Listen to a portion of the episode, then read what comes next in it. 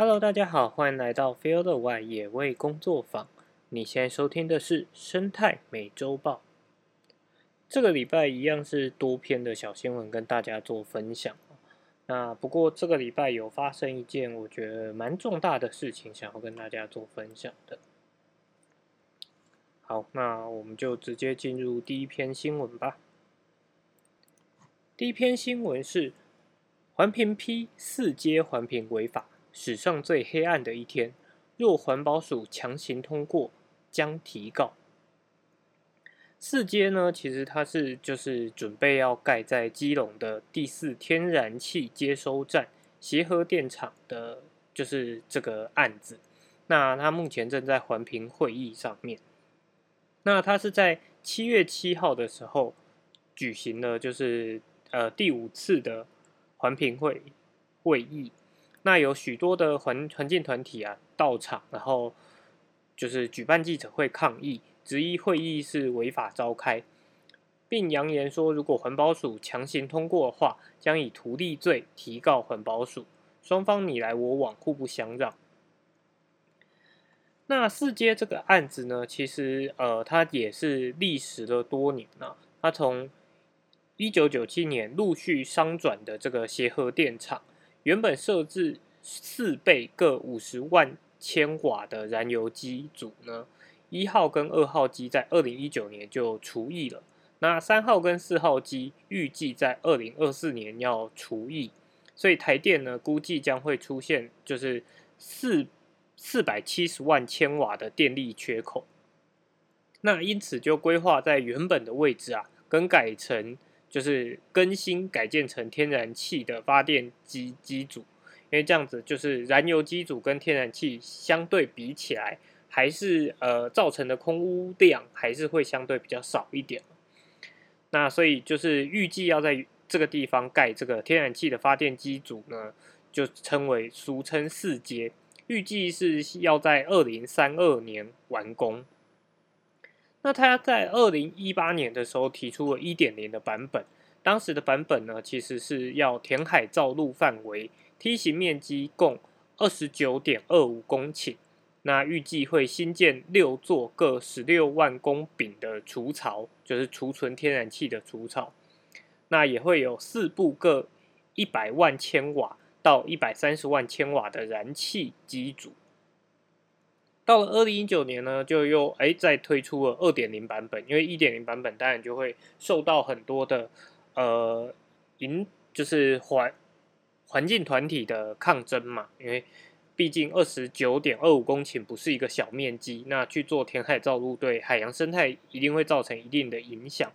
所以在二零一九年呢，台电又提出了二点零版本，那填海造地的范围是原先的梯形缩小成三角形，那总面积是十八点六公顷，预计新建两座各十六万公顷的筑槽，然后以及两部各一百三十万千瓦的燃气机组。也就是说，一点零到二点零，其实它基本上是呃设施都减半了，就是原本是两部的燃气机组也变呃四部的燃气机组变成两部，那呃原本的除槽是六座也缩减成两座。不过这个这个二点零的版本呢，也是有许多的环境团体就呃提出了抗抗议，所以最后呢就在二零二二年，也就是去年的七月。提出了三点零的版本，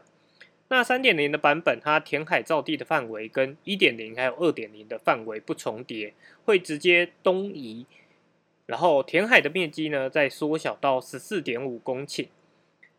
但呃，台电跟环保署的的意见是说，哦，它仍然是在基隆市水产动植物保育区内。然后它的所新建的除草啊，跟机组的数量都没有改变。好，那这是四阶它一直以来的历程嘛，就是从一点零到二点零到三点零。那当然，二点零的版本呃受到了许，就是还是有环环境团体认为说，哎，可能盖的位置啊，或者是面积有没有可能在缩小，所以后来他们又提出了三点零，确实面积又在缩小了一点，而且它的除草跟机组都没有变。不过，在呃它的三点零版本，因为它原本填海造地的范围跟原本的不同，所以在七月七号开会的时候呢，就有呃其他的声音，包含环境团体跟一些呃非执政党的的团呃的立委，就出呃到现场进行抗争。那他们提出的争议点，主要是因为你今天呃三点零，你今天想要讨论三点零的版本。可是你三点零的版本位置已经不同了，那是不是就应该要重新去送那个所谓的在环评里面有一个范畴界定，也就是哎你要施作的范围到底在哪里？那它可能会有哪些影响？所以在哪些地方、哪些项目上可能要特别注意？不过目前是并没有做这样子重新送范畴界定，而是用原本旧的案子。直接来进行就是环评的继续审核下去，因此才发生了这么大的争议。那七月七号当天呢，从呃下午一点开始开会，将近前面将近到下午四点半啊，一直都卡在所谓的程序正义，也就是我刚刚讲的这个议题上面，就是呃当就是环呃主主席想要邀请就是登记发言的人上台去去表达，就是呃去。解释这个案子的过程当中，前面他会先有一个程序，就是有没有程序问题要提出来。那各方立委就提出说：“哎，你这个应该要从送范畴界定。”但现场可能呃，主席他们给出的答复都是都没有，就是打算说：“哎，那今天先停下来，我们从受范畴界界定之后再来审核。”而是打算让案子继续下去，所以也就出现了，就是其他立委跟环境团体都认为说，你应该要现在就停下来，你没有回答我们这个问题之前，你不能这样子审，因为你这样子审，等于是你用呃旧的，有一点类似你用明朝的法去审清朝的官这种感觉存在。那一直到四点半，其实都没有进展。不过发生的呃，就是比较夸张的事情呢。其实是在四点半的时候进行了一个中场休息，那大家都在休息的过程当中，结果休息完之后，这个会议突然就变成了呃线上的会议，而原本去报名参加、想要表达意见的，不管是这些立委或者是公民团体，都还在原本开会的那个办公室，而。这些审核的环评委员跟主席们，通通都移驾到了另外一个办公室，然后用视讯的方式在表达意见，然后就开始跑整个程序，因此也被就是各方立委都就是骂说这是黑箱作业。那这样子夸张的情境也让就是引起了非常大的争议。不过最后这个案子呢，目前是呃仍然是停下来了，就是到最后因为。在即便改成线上会议，但是呃，每当有询问到就是公民团体的意见的时候，大家都现场民众当然都非常的不满，因为我们都到现场了，结果你在没有告知的情况下，突然全部委员就移到别的地方，感觉就是跟原本的正常的程序就是不符合的，所以也都发出了许多的抗议，到最后就是没有办法抵抗这个抗议的声声音，所以就。决定说之后再审。好，以上就是这次呃，我要讲四阶环评这个新闻的一个部分了。那这个部分我认真觉得，就是其实真的就是呃，它其实，在泰报我贴的连接是泰报这个新闻网站，它还有其他篇针对这个四阶的不同面向的。的新闻意见，那他当然同时也有站在台电的立场写了一篇。那台电的立场当然是认为说，如果大家都要用这样子悲格的方式来开会的话，其实根本没有办法做到沟通。因为台电他本来也想要就是讲述说，在三点零这个版本他们做了哪些改变，所以影响可能会怎么减小。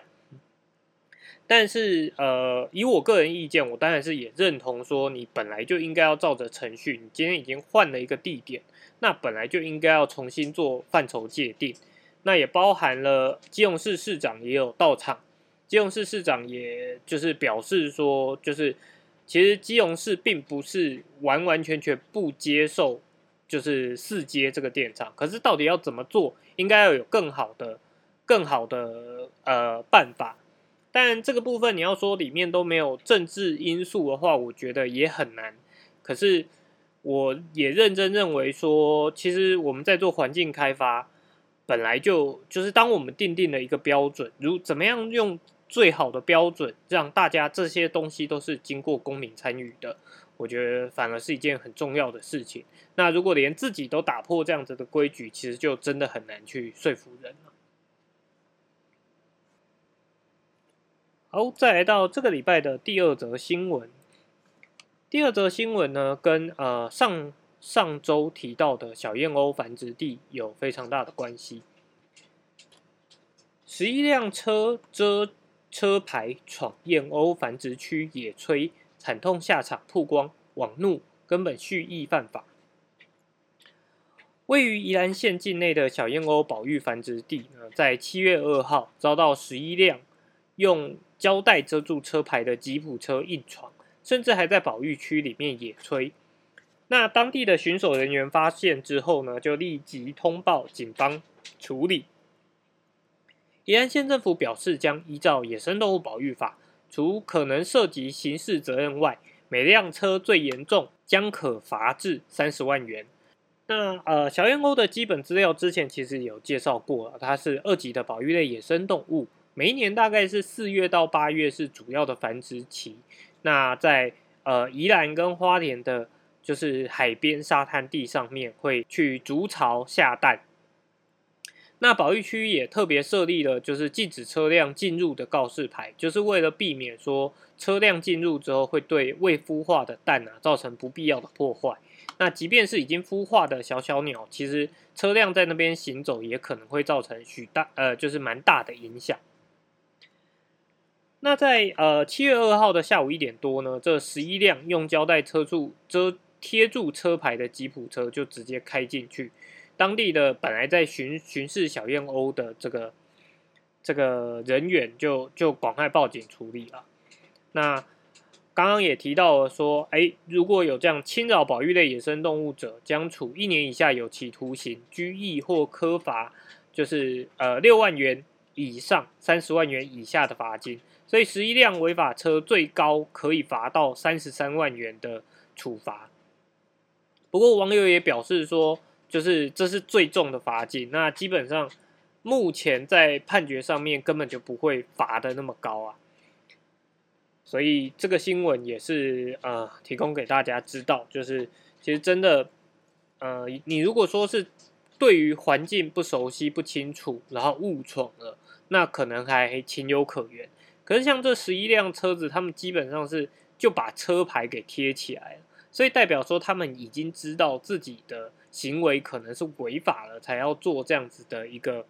掩耳盗铃的行为啦。那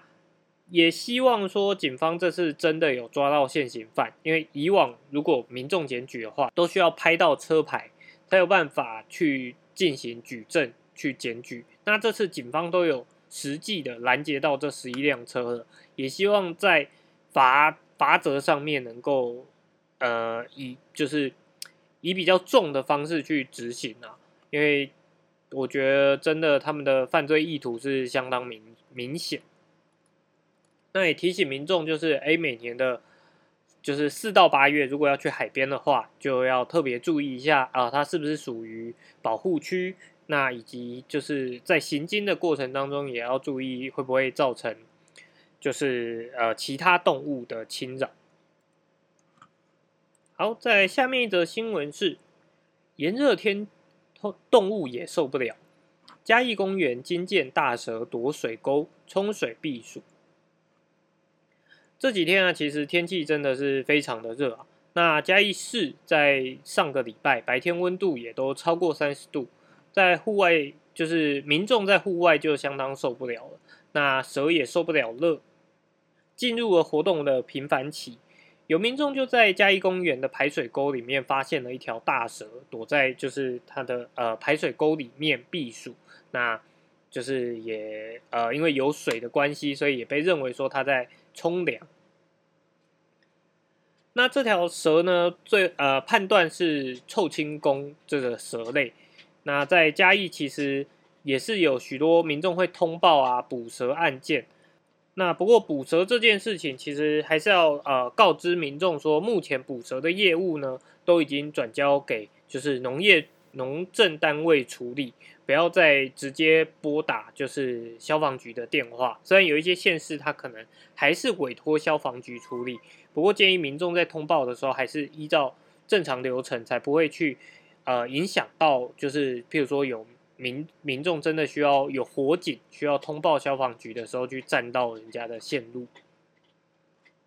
好，那这则新闻其实一部分除了呃，其实从照片上面来看这条。蛇并没有真的很大只啊，但是民众看到蛇都会很直接的就觉得哇，它好大只，很就是非常的可怕。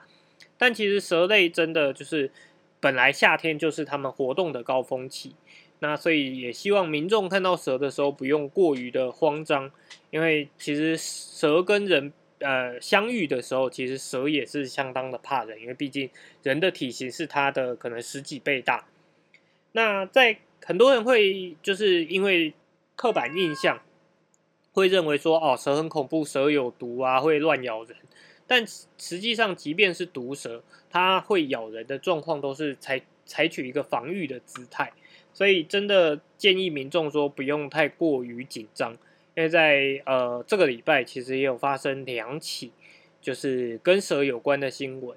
那这边简单讲一下，下个礼拜应该也会报，就是譬如说有民众就。举报说，哎，在大坑这个登山步道上有发现蛇，希望市政府去把这个蛇呢抓起来。但实际上这个行为非常的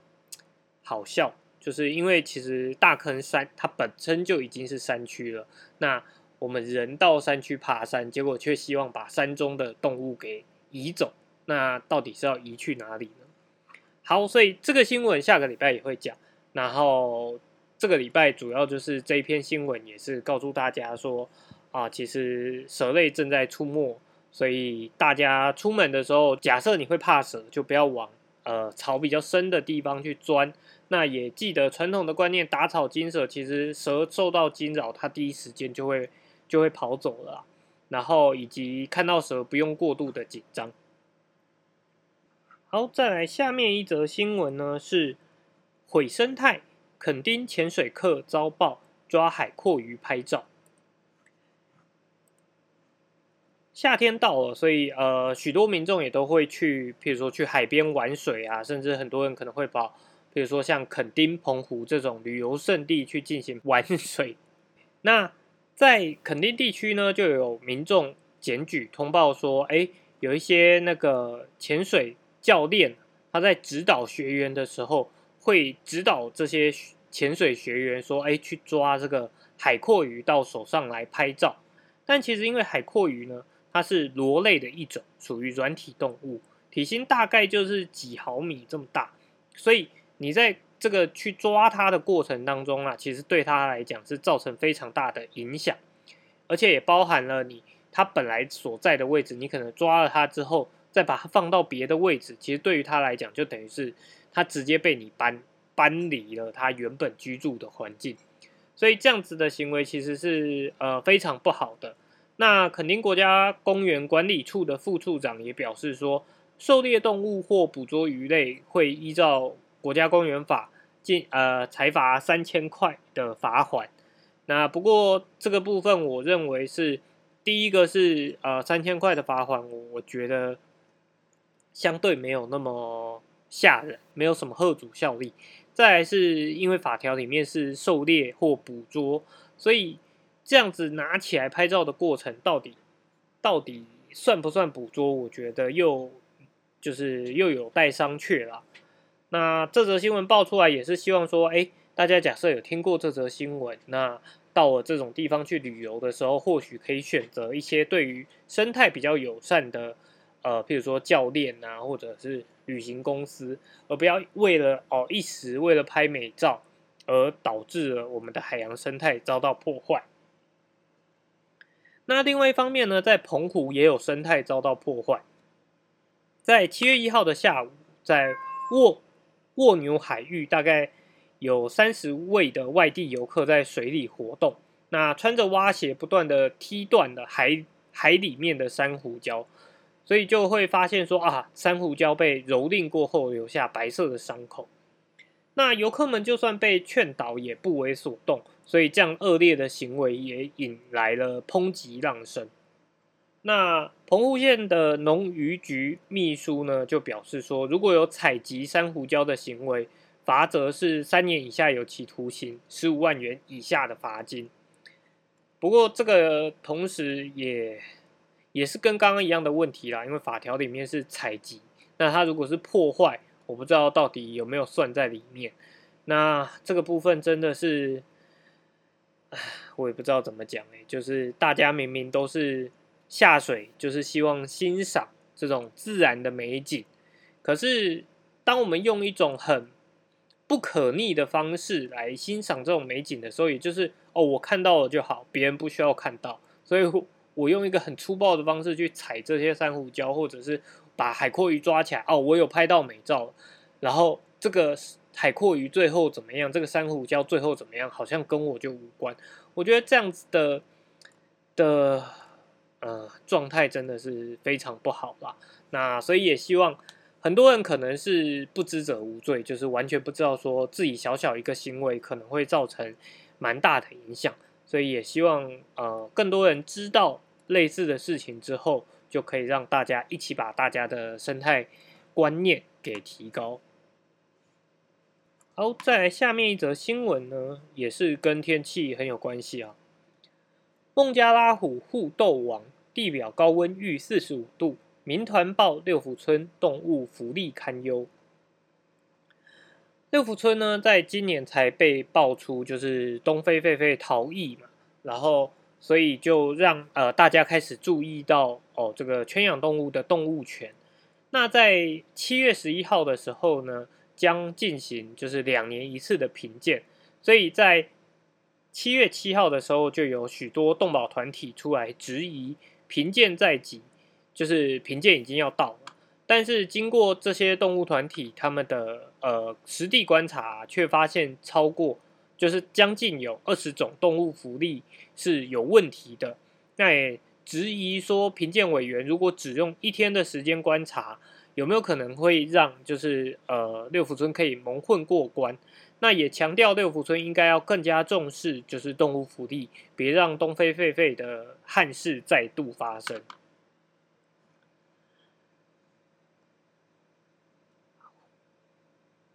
那呃，这次主要召开记者会的动物团体包含了动物台湾动物平权促进会、台湾动物保护行政监督联盟以及鸟语兽月这些动保团体。那他们呃在记者会上面也表达了，比如说像鸟语兽月的调查员就表示说，呃有发现说在孟加拉虎的展示区，非洲狮子就是也是同样在同一个展区，而且环境并没有任何的改善，采取轮流展示，让狮子跟老虎在大部分的时间都会关在小型的狭窄空间，也就导致之前发生过。孟加拉虎互相打伤致死的案例，那也有台湾黑熊的展区过小，所以台湾黑熊为了排解焦虑情绪，不停的以绕圈圈刻板行为来表表现。还有山羊呢，需要忍受水泥地表温度高达四十五点七度。那至于说像大型的水禽，像是鹈鹕啊、红鹤等。在他们的后场，也就是动物休息的这个场域呢，是没有水池的。其实阿拉伯狒狒的空间单调狭窄，都是就是他们提出来的，呃，认为就是环境不够好的地方。那台湾动物平权促进会的执行长则表示说，根据新竹县府公布六福村公开的动物自评表，自评呢满分是四十八分。而他们自评有四十六的高分，像是环境设施自评是满分，动物状况自评也仅扣一分，但是审查标准到底是什么，并没有对外公开。而且，呃，如果说动保专家到了现场，就是仍然观察到六福村有许多的缺缺失的话，那县府到底是怎么做监督的，以及这个四十六分到底是怎么打的？这样子的评估报告到底有没有参考价值，也是就是非常需要检讨的部分那于是动保团体呢就呼吁说，六福村的评鉴应该要比照之前东非狒狒事件过后的会刊一样，资讯应该要呃公开。那也应该要公开，就是委员的名单以及建议，就是委员们提供的建议事项，以及改善的期限，以及如何复查等等的。好，那这则新闻其实，呃，我想表达的是，六福村当然是因为今年有东非狒狒的事件了，所以受到了特别多的关注。但其实，在全台湾的这种动物圈养、动物展演场域。都有类似的问题，因为养动物本来就不是一个非常容易的事情啊，它本来要耗费的资金就非常的高。比如说，你假设有养肉食动物，它可能在每一天光光这个饲料费用啊，就是在几十万在跑的。所以很多呃财团他会想说，哦，我要盖一个。动物园或者盖一个水族馆，对于我们在做动物研究的人都会觉得非常的纳闷。你盖的是一个每天需要消耗成本非常高的一个一个呃机构，然后你希望以这个机构来赚钱的情况下，那你你你的要么你门票要相对拉高，可是，在台湾其实目前并没有这样的环境去把我们的票价给拉高。那所以最后限缩到的是什么呢？可能就会是动物福利的部分。所以这个部分，我觉得虽然说这篇新闻主要是针对六福村，但我认为其实全台湾的动物展演中心都应该要受到一样的检视，包含说，呃，里面虽然提到像台湾黑熊为了排解焦虑，以刻板行为不断的在在呃它的。就是展示空间里面绕圈圈，这一点，即便是全台湾做到最好的，呃，台北木栅动物园，也都有一样的状况。那这个就是因为大型动物它本来被关起来之后，它每天的生活情况就跟它野外不一样。野外它可能每天需要跋涉十几公里，然后在路上边走边找食物。可是当它在动物园里面的时候，它每天哎会有饲养员来给它食物，所以它不需要去跋涉那么长的时间跟空间，那他就会变成说，他其实这个精力是没有办法消耗掉的，最后也就产生了就是这样子所谓的刻板行为哦。那这个东西其实我觉得还可以提另外一个点，就是动物园究竟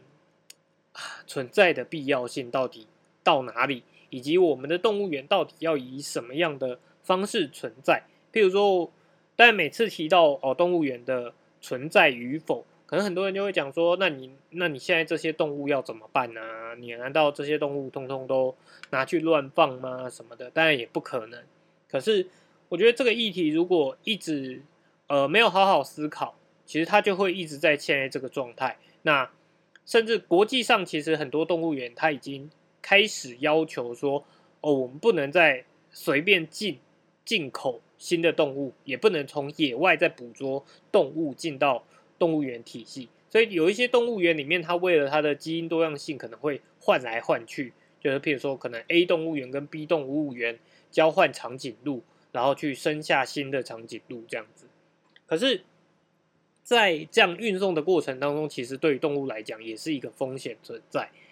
然后。在呃，你再去繁衍出来的小长颈鹿，其实，在照顾上面也是一个呃非常大的风险，因为大家可能对于这样子的动物并没有那么多的经验。那我们到底这样子的展演空间，到底能够带给民众什么？我觉得更是一个值得思考的。不然，我们只是产生了更多需要被我们永久监禁的动物而已。那也希望说，哎，一般民众可能他本来不是。不是经营动物园的人可能会觉得啊，跟大家无关。可是也希望说大家，呃，去动物园欣赏动物的时候，不要只是看一看啊，鸵鸟哎，然后鸵鸟在这里，鸵鸟跑来跑去，然后就走了。也可以多花一点时间去呃看一下他们就是动物园，他们其实都会有教育组在旁边摆的解说牌。那也许在解说牌上面就有一些知识是你可能原来不知道的。那当然这个部分也是需要动物园机构把这个解说牌变得越来越好，让大家可以吸收到更多的知识，进而去帮助到这些在野外的动物啊。好，在下面一则新闻是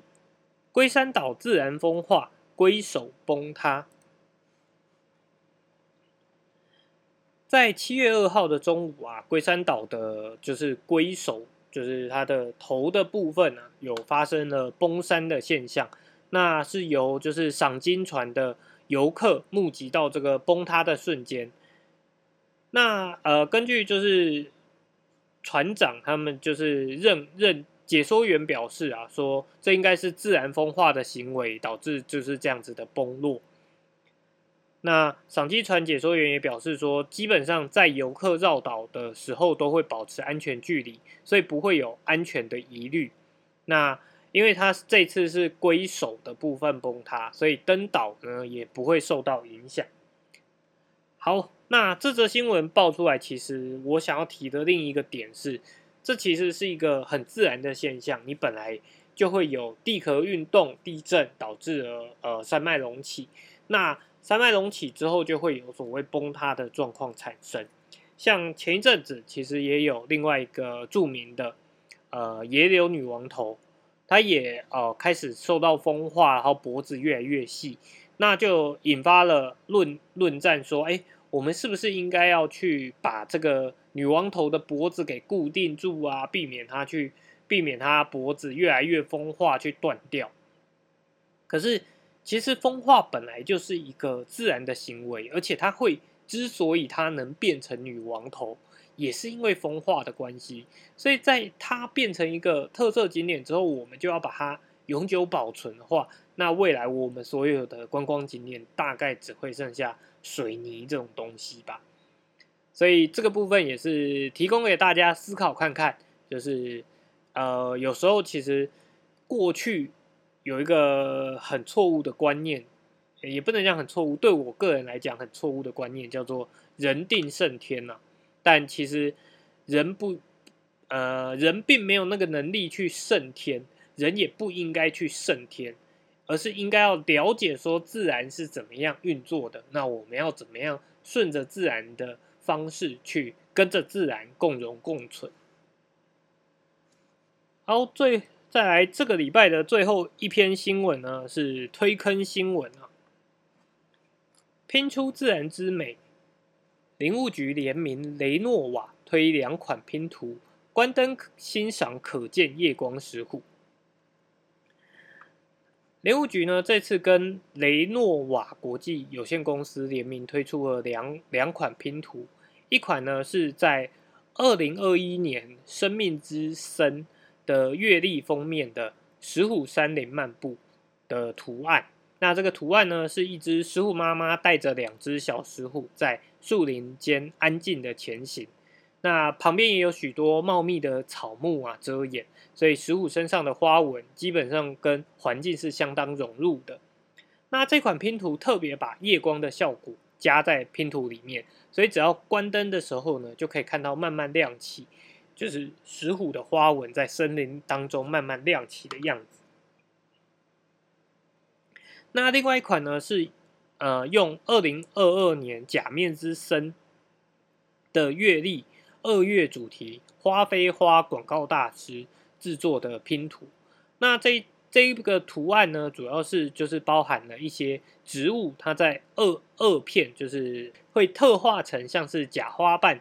的这种构造。那譬如说，像是高山绣球花、画八仙、台湾蝴蝶花等植物，那加上了一些翩翩飞舞的文白蝶穿插其中，完美演绎自然界中似花非花、似蝶非蝶的神奇景象。那这两款拼图都我觉得都蛮好看的，所以如果有喜欢拼图的话，都可以参考看看。那尤其是我个人认为那个。呃，石虎山林漫步啊，它加入了夜光效果，其实他们还有加一点小巧思在里面。譬如说，在原本日日光的呃情况下，哎树树丛就是树丛，可是关灯之后会发现说树丛里面有多了几个发亮的小眼睛，是我个人觉得哎加的非常好的巧思。所以如果喜欢拼图的听众的话呢，也可以推荐给大家参考看看。好，那这个礼拜的生态美洲报呢就到这边。喜欢我们的节目的话，欢迎追踪我们的 Podcast 频道。我们同时也有点书的粉丝专业 Instagram 跟 YouTube 频道。那我们就下礼拜再见喽，拜拜。